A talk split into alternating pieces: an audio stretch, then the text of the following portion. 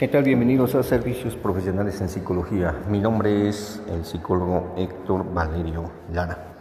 Bueno, pues estamos iniciando el mes de mayo, principalmente porque tenemos muchos acontecimientos, muchas fechas importantes en este mes.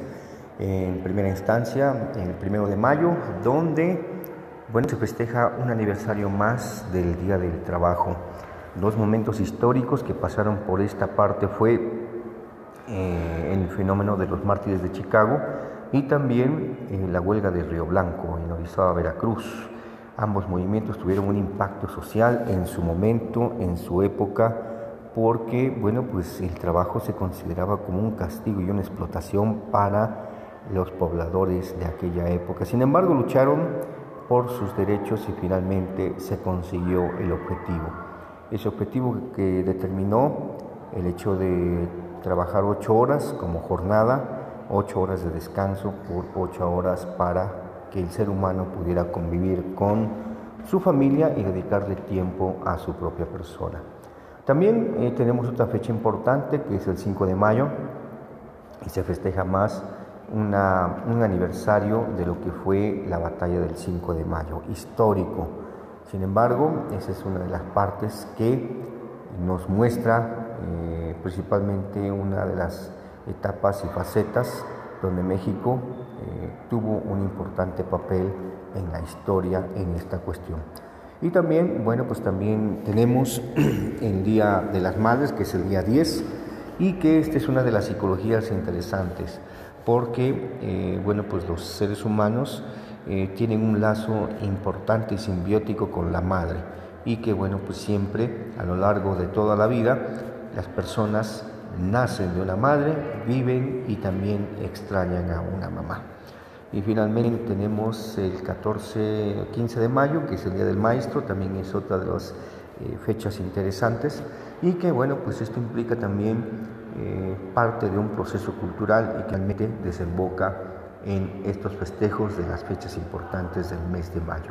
Así también nosotros seguimos promocionando nuestros servicios eh, profesionales en psicología, en terapia individual, terapia de pareja y terapia de familia. El tema del día de hoy que vamos a analizar es la pedofilia y la pederastía. Anteriormente ya habíamos hablado un poquito de lo que es la efebofilia, que es por ahí un sinónimo, aunque aquí vamos a analizar cuáles son las diferencias entre estos conceptos. Regularmente eh, los adultos o algunos adultos eh, pues sienten atracción sexual o también llegan a violar eh, o explotan o incluso llegan a matar a niños y niñas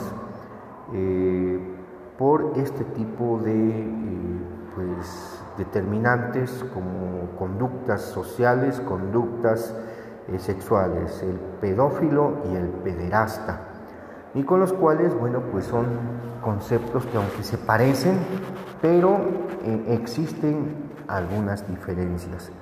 Eh, es, esto de la pederastía y la pedofilia es un problema de nuestro tiempo y que ha sido uno de los fenómenos sociales que han tenido un, digamos, un impacto emergente en nuestra sociedad porque personas eh, adultas, principalmente en su mayoría, en un 80% hombres, ejercen este tipo de problema.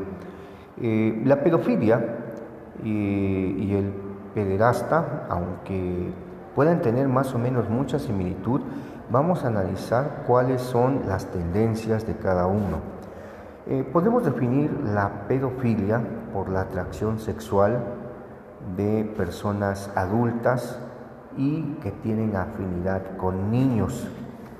Incluso, eh, por ejemplo, en la antigua Grecia eh, se podía definir como el amor o amistad o afecto espiritual de personas adultas por jóvenes eh, pubertos entre los 15 y los 19 años de edad aproximadamente.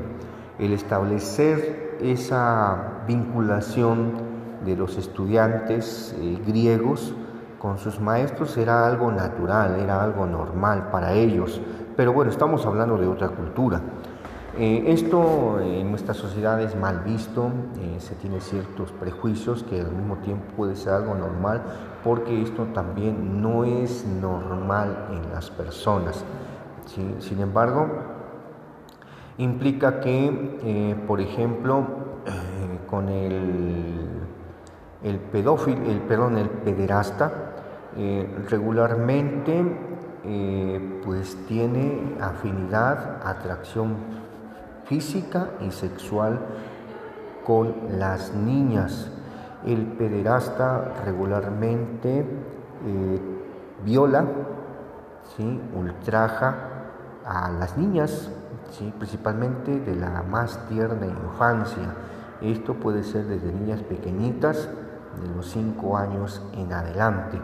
Y eh, bueno, pues también podemos definir esta cuestión de, los de los pederastas como ese proceso con el cual sienten una, una atracción sexual y que en cierta manera también puede determinarse como ese amor o pasión, por esa afinidad que van teniendo. Eh, y esto genera principalmente que un 80 y 90% de hombres tienen este tipo de tendencia pederasta, lo que implica que entonces eh, ahí tenemos una de las cuestiones interesantes de esas diferencias. Ahorita vamos a citar cuatro diferencias importantes que se da dentro de este proceso.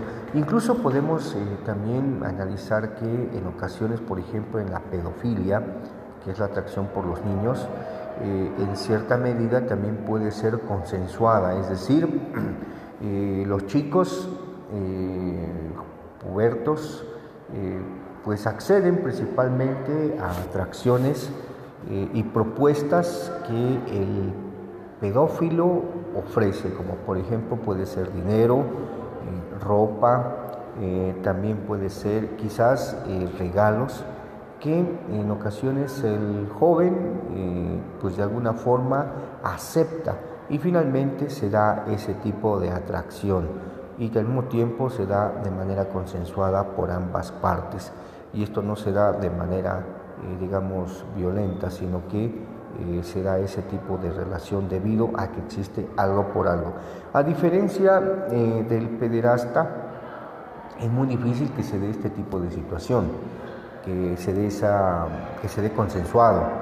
Eh, y esto determina principalmente que una de las grandes diferencias que pueden existir, pues sería inverosímil que, digamos, en esta cuestión se dé de manera fortuita, es decir, que las niñas accedan a este tipo de propuestas.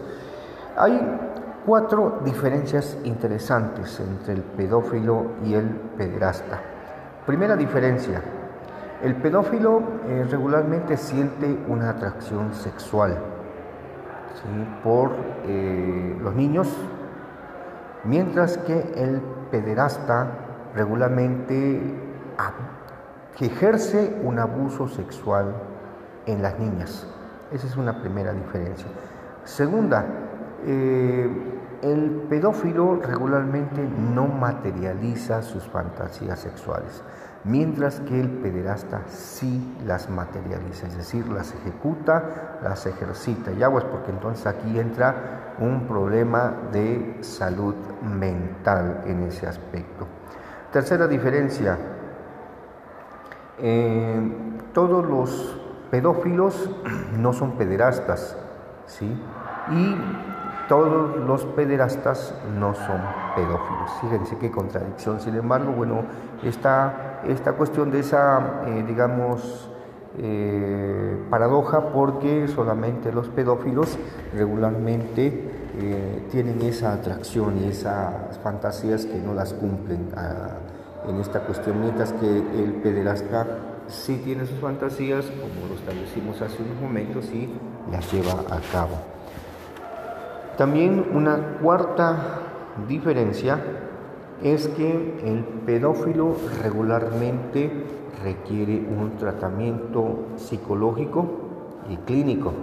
Y eh, mientras que el pederasta este en ocasiones debe ser castigado por la sociedad debido principalmente a que eh, pasa los límites de lo que es en este caso el bienestar de la salud mental de las niñas y que viola, ultraja, etc. Regularmente las personas que tienen este tipo de tendencias son personas cercanas eh, a la familia, pueden ser amigos, tíos, eh, primos eh, o personas llegadas a la familia o incluso algunas personas que pueden ser los propios papás, que tienen este tipo de tendencias. Y hay que tener en cuenta que para tener una salud mental eh, adecuada, bueno, pues hay que conocer principalmente todas estas tendencias, porque bueno, no toda la población padece de este tipo de problema. Espero que esta información sea útil para que tú, eh, bueno, pues tengas una perspectiva y que al mismo tiempo la puedas analizar. ¿Sí? Por lo mientras, nosotros seguimos en nuestro recorrido en esta cuarta temporada y que, eh, bueno, pues me puedes contactar para cualquier tipo de servicio, ya sea de terapia individual, terapia de pareja y terapia de familia, al 22 13 06 77 96 con previa cita para que podamos recibirte y atenderte con el tiempo y la atención que te mereces. Hasta pronto, seguiremos generando más podcasts con diferentes temas.